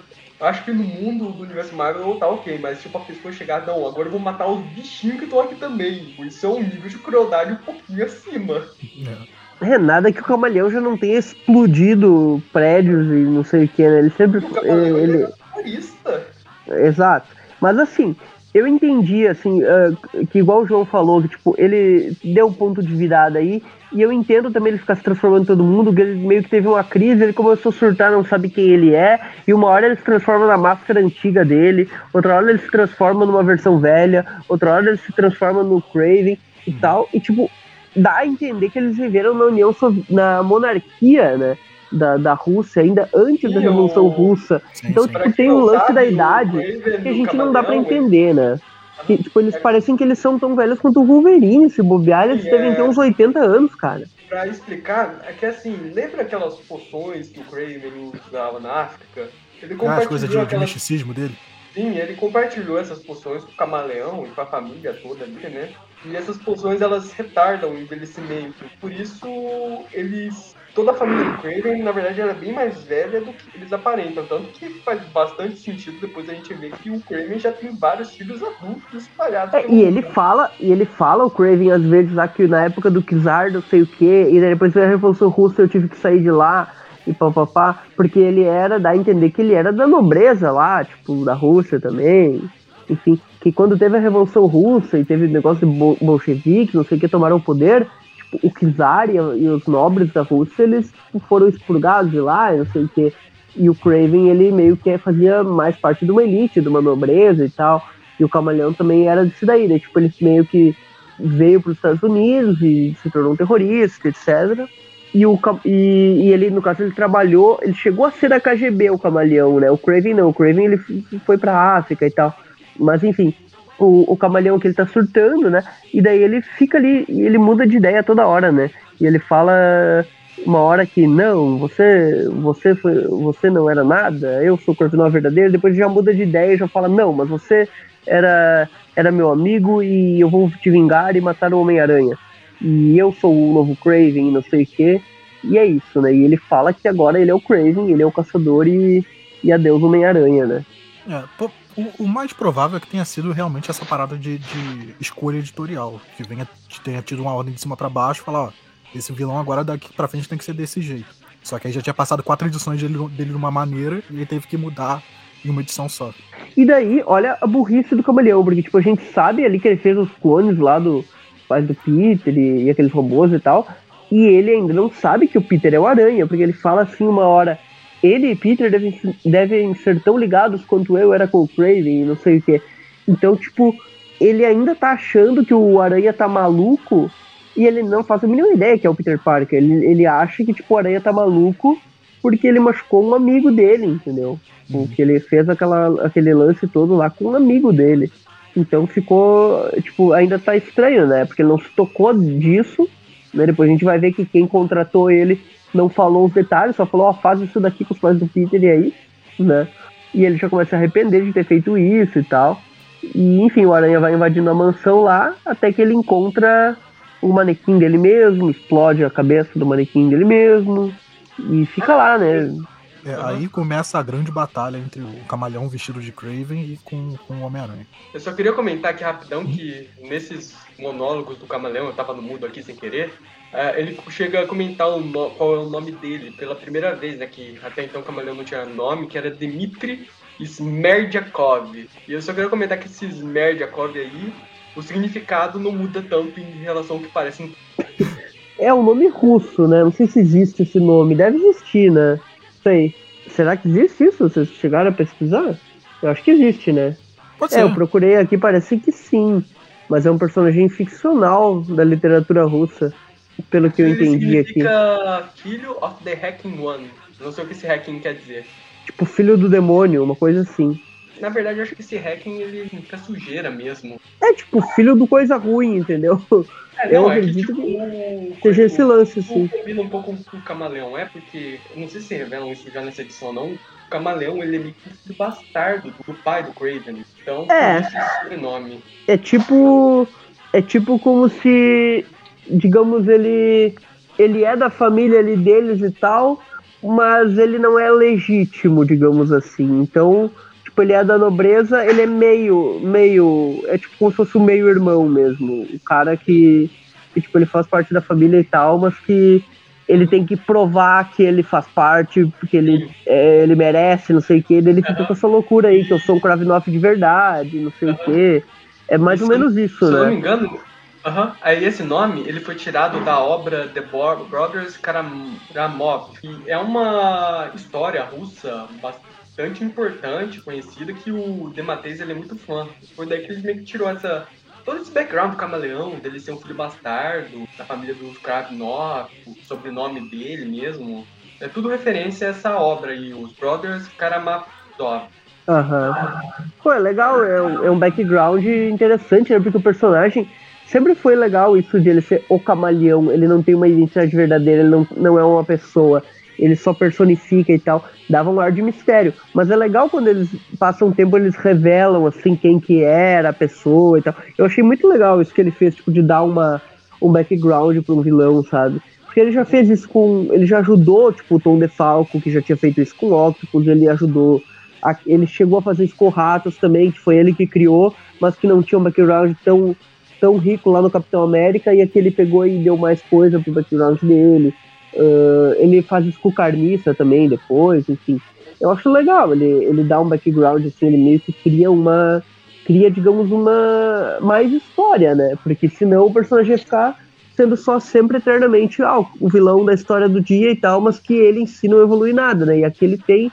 Tudo bem que eu até não, não, não acho que seja a melhor decisão deixar ele completamente maluco por tanto tempo, mas pelo menos deu uma, deu uma diferenciada, assim, né? Pô, agora o Camaleão vai, vai ter um background também, né? Um- mais um, um vilão explorado, né? Uhum. É. Eu acho que é legal isso. Uhum. E daí começa a luta, né? Ele, como, como o João falou, né? Ele, ele luta com o, com o camaleão, entre aspas, transformado no Craven, né? Só Antes disso, eu só que. queria comentar que ele luta também aqui com os animais do Craven que lançam raios mamilares dos olhos. Mamilares dos É. olhos. Aí já dá pra ver que eles são, na verdade. ah, eles são androides robóticos, né? Eu tô supondo que eles usam os mesmos raios mamilares que o Craven, né? Afinal, são Aham. os androides do Craven. E aí o, e a luta deles ali do Aranha, do Aranha contra o Craven barra Camaleão, o Aranha derrota ele facilmente, só que o artifício do Camaleão é justamente se transformar, né, nos outros. Então ele ele se transforma no próprio Peter e começa a tentar chantagear ele e tal. É, é, é, é bem, é bem esse estilo assim, tipo, jogos mentais, porque na força não tem jeito. Ele até usa os raios mamilares ali pra. Aqueles que saem do, do casaco do Craven para paralisar o aranha por um tempo, mas na porrada ele sabe que não tem chance, ele foge, né? E legal Ele que aqui foge. a gente começa a ver um pouco mais o lado mais sujo da relação do Camaleão com o Craven. Que, tipo, o Camaleão ele estimava o Craven como um irmão, mas o Craven via o Camaleão como um lixo. Ele maltratava ele direto. Uhum, Era um abusador e tal. Tipo, ele tá chicoteando o Camaleão aqui numa das cenas. Aí parece que essas memórias todas voltam de uma vez e aí o Camaleão vai fazer exatamente que nem o Craven fez, né? Vai se dar um tiro com a, com a arma e o Homem-Aranha o- impede. Sim, o Homem-Aranha suja a memória do Craven salvando o cara de se suicidar. E é isso que eu falei, tipo, o Camaleão tá tão maluco que uma hora ele tá idolatrando, outra hora ele quer ser o Craven, outra hora ele odeia o Craven, então ele nem sabe o que, que ele tá pensando direito, né? Ele tá Uma hora completamente ele maluco. começa a se transformar em várias faces no final. Isso, e transforma tipo, isso é uma coisa, essa relação dos dois, tipo, dá a entender que eles eram parceiros, porque, tipo, quando a gente sempre viu eles lá nas edições antigas, o, o Camaleão contratou o Craven na, naquela edição que o Craven, a primeira caçada lá dele com Homem-Aranha, o Camaleão era o chefe do Craven, de certa forma, né? O ele falou, ó, tá aqui o Homem-Aranha e tal, eles eram parceiros, mas o Camaleão meio que tava ordenando ele a, a se vingar, digamos assim, ó, ó, o, o Aranha me prendeu uma vez, eu, eu tô te contratando aqui pra pegar o Aranha e tal. E, e aqui, tipo, dá a entender que eles tinham uma relação conturbada na juventude, mas que, tipo, depois eles se tornaram parceiros, né? Eu sei que depois o Demades vai meio que explorar isso, vai dar mais histórias juntos deles e tal, já como super vilões, mas não é muita coisa, mas tem algumas. E aqui, por enquanto, não. Aqui dá a entender que, tipo, ele meio que odiava o Craven também por essa questão da família, e mas ao mesmo tempo ele quer ser o Craven, e aí o Aranha, enfim, o Aranha salva ele, né? Só que o Aranha tá num nível de estresse que o Aranha vai pegar uma lápide e quebrar na cabeça do camaleão. Não é Ele uma esquece- lápide, não. Ele pega um monumento aqui de Vitério e vai esmagar o camaleão. Isso, e ele esquece, né, que, que aquele troço ali, que o camaleão é uma pessoa normal, né? O camaleão, tipo, ele tem o treinamento de agente e tal, ele, ele luta, assim, de certa forma, um pouco, mas ele não tem resistência nenhuma, então, então Exato. ele ia morrer, né? Não é nem ser um super vilão. Tipo, muitos super vilões do Homem-Aranha morreriam se o Homem-Aranha esmagasse eles com esse negócio. É, ele, ele ia morrer aqui eh, se o Aranha fosse dar porrada nele. Mas daí Se o ele. Homem-Aranha jogasse isso no Dr. Octopus ou no Electro, eles morriam. É, o Electro, o Electro até consegue fazer aquelas barreiras de energia, assim, tipo, pra dar uma Sim, é, amortecida, o mas. Antes dele virar energia viva, né? Quando ele É. É, o, o, o Octopus morreria, sim. O Octopus eu acho que morreria. É. É, Porque o aí Octopus o- sempre foi assim, né? O Aranha, o Aranha só não derrota ele fácil porque o Aranha não consegue ficar perto dele sem tomar porrada, né? Então. Então é por isso, mas quando o Aranha chega e dá um soco na cara dele, geralmente ele é derrotado. Sim, o É. Octopus ele é difícil chegar perto, mas ele também tem que É, é tipo, tem que chegar perto. Depois que chegou perto, daí beleza. Ah, e daí o Aranha só imobiliza ele, meio que entra nos eixos e a gente pensa, tá, acabou essa tortura do Aranha maluco, ele vai acalmar, ele vai voltar a ser o Aranha que era, ele vai, eh, tipo, conversar com a Mary Jane e tal. Só que não, ele vai lá, vai antes tentar disso, descobrir comentar, quem, cena né? Homem- Calma, eu acho que teve uma cena cortada, que é o Homem-Aranha, ele indo pros computadores do Uhum. Camaleão, ele encontra uma mensagem assim, Homem-Aranha, só pros seus olhos. Ele vai ver a mensagem, e é uma mensagem deixada pelo Harry Osborn. Lá que Ah, não, é não, tá abril aqui. Ah, então, essa É, é isso que eu ia falar, que, tipo, que dá a entender que ele vai relaxar, só que daí ele vai fuçar no computador. E quando ele vai fuçar no computador, tipo, só piora a situação, né? Porque ele encontra esse arquivo aí, ah, Homem-Aranha apenas para seus olhos e tal. E daí, tipo, ele entra lá no arquivo e, e daí, tipo, dá a mensagem do Harry. Te peguei. Pra quem não se lembra, umas edições escritas pelo Matheus, o Harry Osborn ele tinha deixado no testamento dele uma caixinha pro Homem-Aranha que tava escrita lá o te peguei, a mensagem Te Peguei. Aqui a gente descobre o que era o Te Peguei que o Harry Osborn tava falando. É. Que ele revela ali que foi ele que contratou o Camaleão pra Aham. acabar ali com a vida do Peter e tal. E tudo isso antes dele morrer naquele período lá que ele tava Aham. digamos, solto, que, que o Aranha tava meio que atrás dele, mas ele tava meio solto e ele, E e eu ele queria enfrentava ele e tal. Aí, uma questão crono- cronológica que eu queria comentar é que, assim, a partir dessa edição vai ter algumas edições aqui pra frente que o Homem-Aranha vai chegar a pensar por causa disso que será que o Harry Osborn ele morreu mesmo? Será que não tá Exato. vivo? E isso daí é uma referência porque, assim, em relação à saga do clone, por muito tempo, uma das ideias era que tudo foi planejado pelo Harry Osborn, não pelo pai dele citado. Então era por isso que eles deixaram esse ganchinho, esse gancho que a gente vai ver mais pra frente aí. Isso. Harry- E aquela, que- aquela saga que saiu na teia do Homem-Aranha já na Panini, ah, da verdadeira saga do clone, tipo, como deveria terminar e tal, também é ligada com isso, né? Sim, a- ela, o Harry Osborn também lá é a grande mente por trás. Exatamente, e no o caso- Norman Osborn é um clone. E no, exato, e aqui na original, no caso dos anos 90, acabou no, que no final o Norman tava por trás do Chacal também e tal. E o Harry Aham. tava morto mesmo, né? Depois do Aham. pacto eles vieram com a ideia de que o Harry na verdade não morreu e tal. Mas Aí enfim, depois a gente aqui, descobriu que o Harry na verdade era um clone, que o Harry morreu, morreu mesmo e virou um demônio, mas não virou um demônio. Enfim, É, aí já- vamos vocês já ouvir tão nosso no- episódio sobre a fase do Nick Spencer. exatamente, vocês já estão na fase do Nick Spencer, né? Mas o Harry, o Harry careca lá do da slot, né? O Harry, o Harry pai da, da- que tem o filho lá dele com, com, a, com a ameaça, né? Seria um clone, né? Que depois revelaram e tal. Enfim, agora a gente acabou a saga da perseguição, mas agora a gente vai passar uma edição isolada aqui, que é a Vingança. Que é da, como a gente comentou, a Spectacular Spider-Man 212. Olhar por cima, né? Porque não tem muito nessa história. É, é muito Essa história é, digamos, o filler após a grande saga, sabe? Exato, eles estavam querendo ganhar tempo pro mangá co- conseguir pegar Alcançar uma o- em relação a. Exato. É isso aí. É basicamente isso. A história se chama Vingança, né? E Aham. tem um vilão que, que é o Vingança. É, aqui o título ele é um, é um gritando vingança, mas aqui dentro da história, a- o nome da história é Dança na Chuva. É bem bizarro. Enfim, não vamos falar sobre o filme, né, da Dança na Chuva. Vamos falar aqui do Homem-Aranha que só tá Inclusive, com- o filme Dançando na Chuva deve ser muito melhor que essa edição. Eu concordo. Aí, né, aqui temos o Homem-Aranha tomando uma chuva, né, não tá dançando, infelizmente, enquanto ele relembra tudo que aconteceu nessa saga da perseguição, né, dos pais dele, do Harry, do Camaleão. E também pensando no quanto ele deve ter maltratado a Mary Jane nesse meio tempo. Foi bastante maltratada. Aí a gente vai para um hospital mental, né? Aqui, eles estão tratando um paciente, só que o paciente, que aparentemente se matou, ele dá uma de arlequina, né? E mata o cara com uma. é, mata o cara quebrando o pescoço dele com as coxas, mata com uma coxada, né? Aí ele começa, ele mata o outro cara atravessando o corpo dele com um soco, o outro cara tenta fugir, só que aí ele deixa o cara escapar e esse cara agora ele vai sair e ele vai atrás de vingança. Põe o Everton na. Opa, ele caiu? Caiu. Tá pedindo pra retornar. Opa, Deu. foi mal. Eu cheguei aqui do cara lá, matando Uhum. o cara, matando o pessoal no hospital. Só, só, só pra ver se, se chegou a citar a equipe aí, que é o Mike Lack e o Salsema. ah, sim, é o Mike Lark e o Ah, tá. Salsema. Beleza. Eu não citei, não citei. Eu só tô confirmando que foram eles. Aham. Bom, ah, vocês já, já citaram da parte que ele escapa ali, né? Sim, ele, o cara tenta falar, não, eu tenho uma família, e o cara, com esse sorrisão aqui, ele fala, ai, não, eu acho que eu vou matar sua sei lá. Vamos matar a sua família, só de bobeira. Aham. Tipo, o cara quer matar, ah, eu perdi minha família por causa do Homem-Aranha, agora eu vou me vingar. Aí, enfim, né?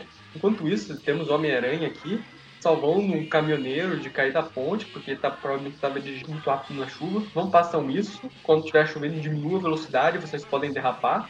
E é a ponte do George Washington ou a ponte do Brooklyn? Ah, não, chega, já falamos isso daí no programa do Marvels, então deixa quieto. Chega desse assunto, né? Chega desse assunto, né? O importante é que o Homem-Aranha salvou o cara de cair da ponte. De novo. Aí, enfim, né? Ele salva o cara de cair na ponte, aí vamos pra esse cara, né? Que fugiu da, da- do sanatório. Agora ele tá vestindo sua roupa de super vilão genérica. E está Quem é indo que lembra por- vocês dessa roupa aí? Sei lá, cara. Eu pensei no estran... naquela roupa que o estrangeiro tava usando umas edições Eu também. atrás. Também me, me lembrou um pouco a roupa amarela do estrangeiro, amarela e preta.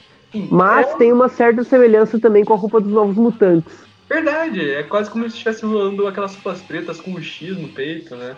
Uhum. Na fase do Grant Morrison, né? Os X-Men ser- tem uma, tem uma fase ali do Grant Morrison nos anos 2000 que eles usam uma roupa preta com um X amarelo e todo mundo usa aquela mesma roupa. Sim. Só que aqui, em vez de ele estar usando um- uma roupa com X, ele tá usando uma roupa com V, V de vingança, né? Provavelmente em referência ao Alan Moore. Aí, E o, aí cara, o cara ele sai na rua, ele começa a destruir tudo, né? com raios genéricos de energia, né? Não sei se é, Exato. se é plasma ou o que, que é esse raio dele aí, é fogo, sei lá. Pra sorte do cara, Novo Horizontemente, o Homem-Aranha estava passando lá perto, né? Então, juntou o, o bom ao o agradável, né? O cara tava atrás do Homem-Aranha. Aí o Homem-Aranha se mete nessa briga, enquanto o cara tá destruindo, matando, tá? Ele tá berserker aqui na cidade, isso tudo o caminho dele. É uma mistura de Shocker com Destructor, esse poder dele aí. Sim, é tipo. É, tipo o Shocker mesmo, né? Essa parte do Destructor é o Destructor das HQs, não é o Destructor dos filmes que lança bombolês. É, não, não, tô falando do Destructor original mesmo. E é bom que o Homem-Aranha ainda tá com essa sede de vingança, então é, é- é mais um humilhante pra, pro Homem-Aranha bater. Exato, é um saco de pancadas aqui pra descontar a raiva que ele ainda tá sentindo. Como, a gente vai- como o Everton nos adiantou, ele vai sentir essa raiva aí por muito tempo. E esse carro aí, hein? Uhum. Pois é, o Cara, cara. O cara lançou um carro.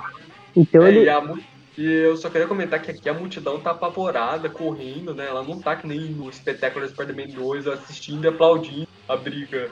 Mas só nessa brincadeira aí do cara jogar um carro, a força dele já deve ser. É, já deve ser absurdo. Já deve ser grande, né? Tipo, pra ele arremessar assim, tipo. Não, não sei se tá no nível do aranha, mas é Aham. forte o cara. E ele vai pra cima, o aranha desvia ali, eles têm uma luta até que bem legal, né? Tipo, Sim, bem desenhada. O um Salbucema, pra uma edição filler, o Salbucema tava inspirado, porque até o carro quebrado ali ficou muito bem desenhado.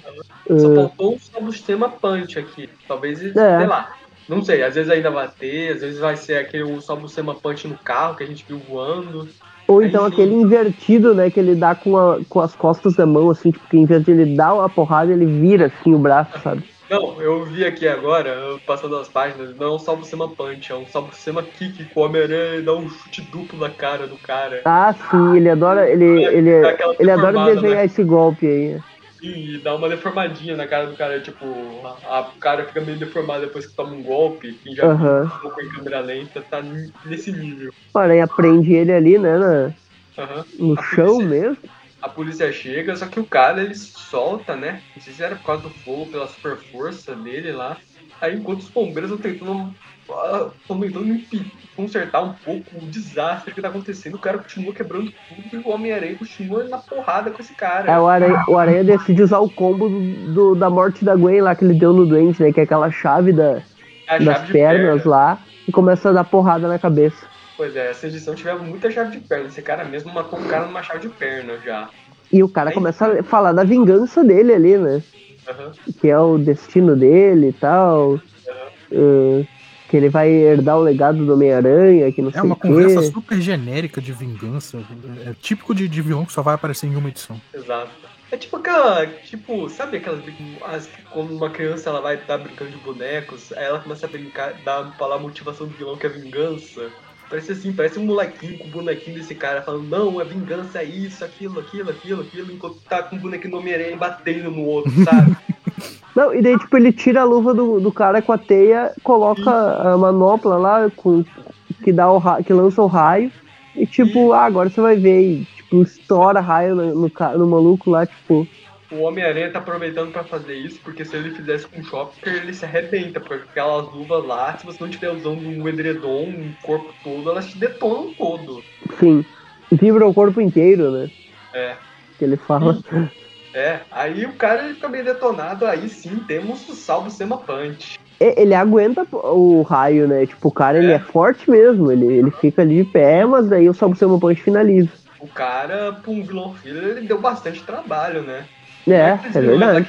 Começam apanhando, dando Praticamente e apanham. O cara é 70% realmente ele surra. 70% da edição é a luta só. Sim, é. E é cara, basicamente. porrada. Essa edição abriu, pulou, mas ela é basicamente assim, ó. O que aconteceu enquanto o Peter voltava pra casa depois da saga. Aham. Sim. Tanto Depois da saga que a gente acabou de ver. Sim, tanto que a edição termina aqui com esse cara sendo preso, o Peter voltando pra casa e encontrando a Mary Jane lá dormindo. Eu só queria comentar que a coisa mais empolgante dessa edição foi essa aqui, essa mensagem aqui. Na próxima edição, o Merit Foy. E Merit faz legal. E a Merit Foy é uma vilã maneira, eu tô louco pra ver ela. Se não me engano, esse arco dela aí com a Mary Jane vai ser meio interessante. Show. Então a revista acabou, bota o Everton na conversa de novo pra gente dar as notas e fechar. Ai meu Deus, Everton, desculpa, gente, eu não Não, não, não, eu só, É só tava falando. Que eu, eu caí É que bem na hora que eu ia falar. A na página edição, aí não Sim, eu sim. não Eu só ia comentar que, tipo, é, a Abril pulou a edição porque ela justamente. Ah, o que aconteceu na volta da casa, tipo, ele Aham. tava lá com o camaleão e daí a próxima edição que a gente tem na Abril é ele chegando em casa. E, tipo, o que aconteceu nessa volta foi essa luta aí, basicamente. Ah, tá. Beleza, eu só comentei aqui a prévia da próxima edição, que vai ter a Mert Poison. Isso. Então vamos lá. Notas. As notas. Bora.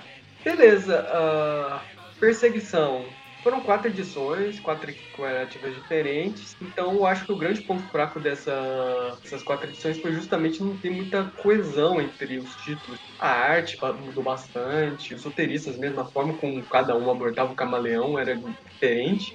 A única unanimidade foi deixar o Peter furioso e maltratando a Mary Jane. Mas tirando isso, não foi uma história ruim, ruim, não. Foi divertida, bastante ação. Camaleão desesperado tentando acabar com o Homem-Aranha, ficando mais louco a cada edição, né? Tipo, cada, cada plano que fracassa, o, o Camaleão vai ficando cada vez mais doido, né? Até ele pirar de vez nessa última edição. É, foi, foi edição divertida. Eu gosto do Camaleão também, então eu vou dar uma nota 7. Agora, essa vingança é uma história filler, mas é uma história filler também divertida. Tipo, cara, Quer saber? Vamos fazer uma edição toda só de porrada. Vamos botar o Homem-Aranha só se dando na porrada com um cara genérico, as 20 páginas inteiras. Beleza, vamos. Aí essa é a história. Eu não acho isso uma coisa ruim, tipo. É um filler, mas é um filler honesto, tipo, não vai acrescentar nada, mas vamos fazer alguma coisa que vai, com certeza vai divertir a pessoa que vai ler isso. Então, pra ela, eu vou dar uma nota 6. Anotei aqui. Alguém anotando aí? Tô, tô anotando. Tá, beleza. Assim, ó, ãh, a perseguição eu concordo com tudo que o Gustavo falou. Ela tem várias, vários roteiristas, várias equipes, então ela tem uma inconsistência aqui e ali. Eu gosto deles terminarem essa história dos pais do Peter com uma justificativa legal, que foi o Harry que criou tudo, né? Que isso é revelado no final. Mas as edições em si, elas têm todo esse lance da perseguição, mas eu acho que ia ter enrolado demais para quatro edições, sabe? Tranqui tranquilamente três ou duas resolveriam tudo. Uh, a questão do camaleão, como eu falei, eu gosto que explorem ele, mas eu acho que o Demates, que eu sei que ele que foi o cara que, que, digamos, criou essa ligação maluca aí, tipo, muito o background inteiro e tal, mas todo mundo acabou roteirizando isso, mas tudo bem, foi ele que, que idealizou, tanto que ele vai usar daqui pra frente mais isso, é algo que é algo que tipo, foi um pouquinho exagerado e um pouco atrasado, sabe? O Camaleão, se tivesse logo depois da morte do Craven aparecido assim, até daria pra entender, porque eles realmente eles tinham uma ligação de parceria e tal. Mas aqui foi um pouco atrasado, sabe? Ele ficou um, um, um, uma grande ali, uma grande fase como chefe do crime, todo racional, não sei que, nem falava em Craven, sabe? Então do nada agora ele resolve vingar o Craven só porque o Harry colocou ele num plano que deveria ser só mais um plano lá que ele participou e que agora do nada desencadeou ele pensar em Crave, enfim, surtar. Mas enfim, eu gosto, eu gosto de, de terem dado um background, sabe? Mesmo com toda a inconsistência, eu achar que o Camaleão Maluco não é tão interessante quanto o Camaleão Chefe do Crime ou o Camaleão Espião, o Camaleão Maluco, pelo menos, ele tem esse, esse backgroundzinho aí que, que dá um, um, digamos, um arco a mais pro personagem se resolver. Então é legal. Uh, eu vou dar uma. Eu vou eu vou dar acompanhar ali, eu vou dar um 6,5, vai diminuir um pouquinho só, porque essa história, querendo ou não, ela é um marco negativo, porque ela vai dar início a uma fase que é chata do Peter Emo e que a gente vai falar mais no futuro, né, que ele a partir de agora é Revolts e tal. Então, só pelo simbólico dela, eu dou um 6,5. Mas senão eu daria um 7 também, porque ela em si, se terminasse ela nisso e tal, e depois o Peter voltasse a ser o Peter de fato, beleza, sabe? É uma história que ele tava puto e é isso. Beleza, a história não é ruim, não. Eu 6,5, vou dar um 6,5 pra ela. Só por ser um marco negativo que ela iniciou uma fase muito chata. A história filler. Pro, eu só queria comentar pro Everton que pra mim o camaleão, na medida. Ah, pra mim o camaleão correto é tipo 50% louco e 50% frio calculista. Tem uma história dele lá no corredor polonês, lá no finalzinho de um dia mais lá, que eu acho bem legal, que aí mostra o camaleão equilibrando bem esses dois lados dele, o lado louco e o lado frio dele. Aí fica essa sugestão, se vocês quiserem ler essa história. Sim, é, é legal, é legal sim essa, essa, essa parte aí, eles eles estavam começando a dar um backgroundzinho assim para alguns vilões de novo, né? Eu, se eu não me engano, o Peter David estava tava em alguns títulos nessa época e ele fez um trabalho legal assim com vários vilões nessa época, tipo, de, de pegar e fazer um fazer, digamos, um, umas histórias homenageando um monte de coisa antiga, eu acho legal. Bom, então vou ficar uma nota 6,5 dela. Já a edição filler aí do, do, do Vingança, eu também concordo com tudo que o Gustavo falou. Porradaria, luta, luta, luta, não ofende, uh, bem desenhada. O Salmo Sema desenhando luta e uniformizado, sem ter aqueles rostos de pessoa feio e tal. Ele é bom, ele manja. Então, então a história não é ruim, não. Ela é uma historinha filler que abriu, se deu o trabalho ali de pular, porque não ia acrescentar muito, mas que é uma edição que, se eu, eu lendo isso adolescente, assim, com 12, 11 anos, eu, pô, uma edição só de porradaria, é legal, sabe? Uh, a gente quer uma história, sim, mas às vezes é legal só, tipo, olhar um filme Transformers, assim, que é explosão e, e tal a todo momento. Também vale. Então vou dar, um, vou, vou dar uma nota 6 pra ela também. Fico, vai ficar parecido as notas aí. É, vou finalizar então. É, eu acho que, que essa, essa, esse mini arco do, do Perseguição eu achei bem legal, achei interessante. Assim, eu não sou tão agarrado com a cronologia antiga do Homem-Aranha. Antigo, entre aspas, né? Que a gente já tá nos anos 90. eu não, Não, passei. já, já 30 anos já. É, não passei com vocês todo dos anos 60 até aqui.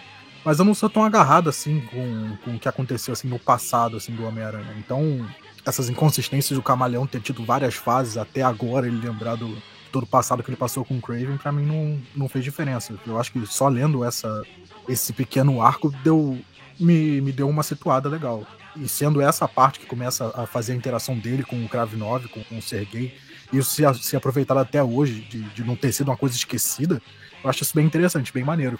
Da ideia que, que o, o roteirista começou a, a, a se aprofundar nessa parte e até hoje é lembrado. Tanto que tanto que foi a primeira coisa que eu lembrei, né? Que, que o Camaleão e, o, e o, o Craven, eles são, são parentes, são sempre muito chegados.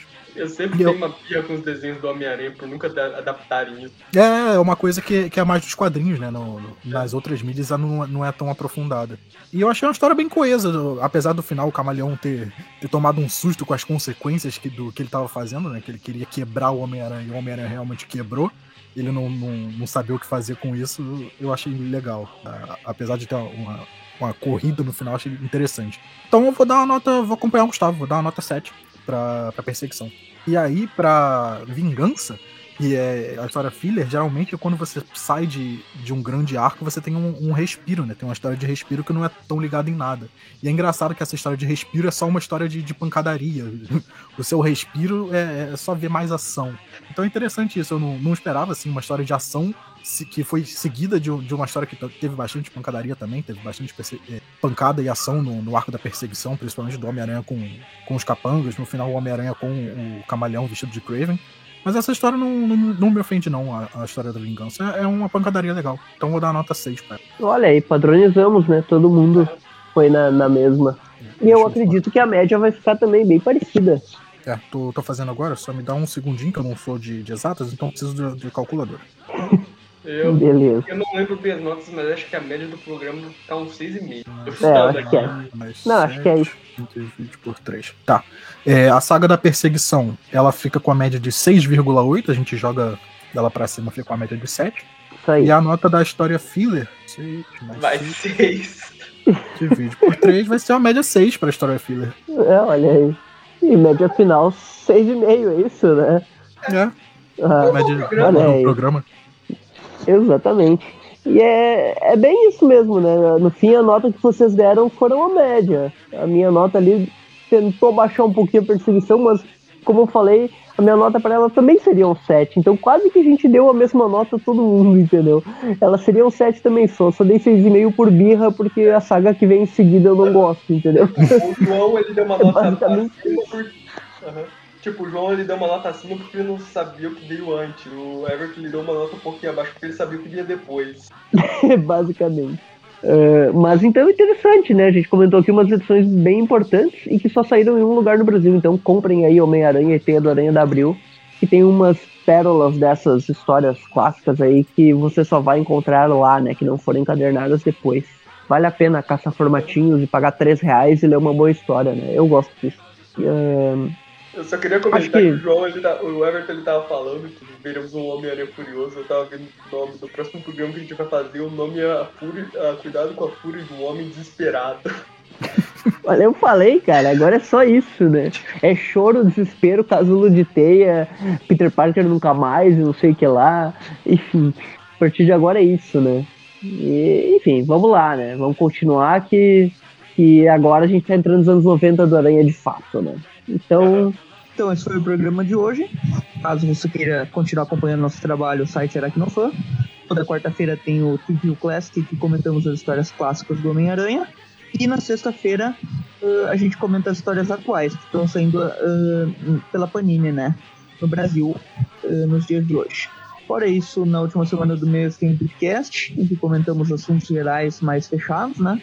Focados em algum personagem, alguma, algum arco específico, algum roteirista, filme, jogo, etc.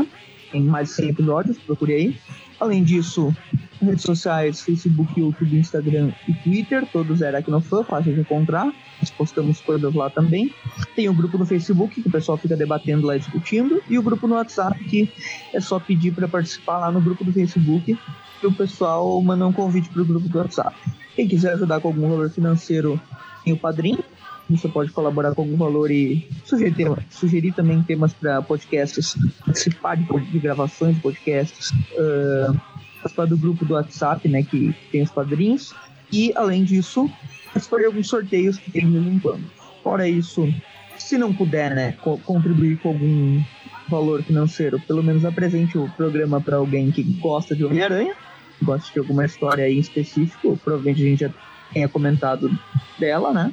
Em algum momento, se a gente viu, viu o Classic Podcast. Então, estamos por aqui, né? Próximo programa aí comentaremos A Fúria de um Homem Desesperado, como disse o Gustavo, né? E nos vemos lá, né? Falou. Falou, até mais. Tchau, tchau, gente. Boa noite. Repertório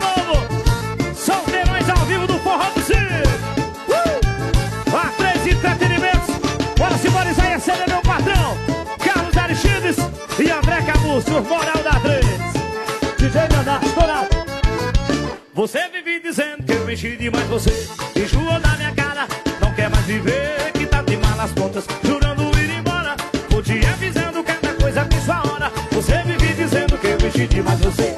Enjoou na minha cara, não quer mais viver, que tá de malas pontas, jurando